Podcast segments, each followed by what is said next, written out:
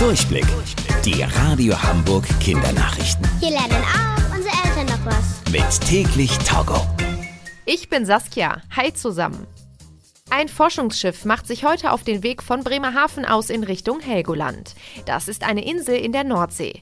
Denn tief in der Nordsee tauchen die ForscherInnen zu einem Schiffswrack, der MS Mainz. Die MS Mainz ist ein altes Kriegsschiff. Vor mehr als 100 Jahren ist das Schiff in der Nähe von Helgoland versenkt worden. Das Wrack wollen ExpertInnen jetzt untersuchen, um herauszufinden, ob es gefährlich ist. Denn das Kriegsschiff hatte Munition geladen, also zum Beispiel Patronen von Waffen. Das Forschungsteam will jetzt überprüfen, ob diese alte Munition für Menschen oder die Umwelt noch schädlich ist. Ein angeblicher Wolf hat die Menschen in Mönchengladbach in den vergangenen Tagen ganz schön auf Trab gehalten. Mehrere Menschen hatten das Tier beobachtet, wie es durch Felder spazierte.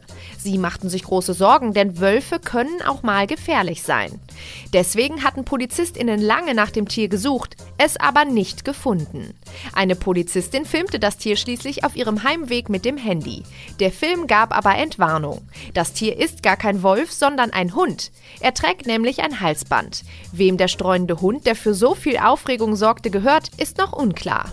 Die Radio Hamburg Kindernachrichten. Mit täglich Togo.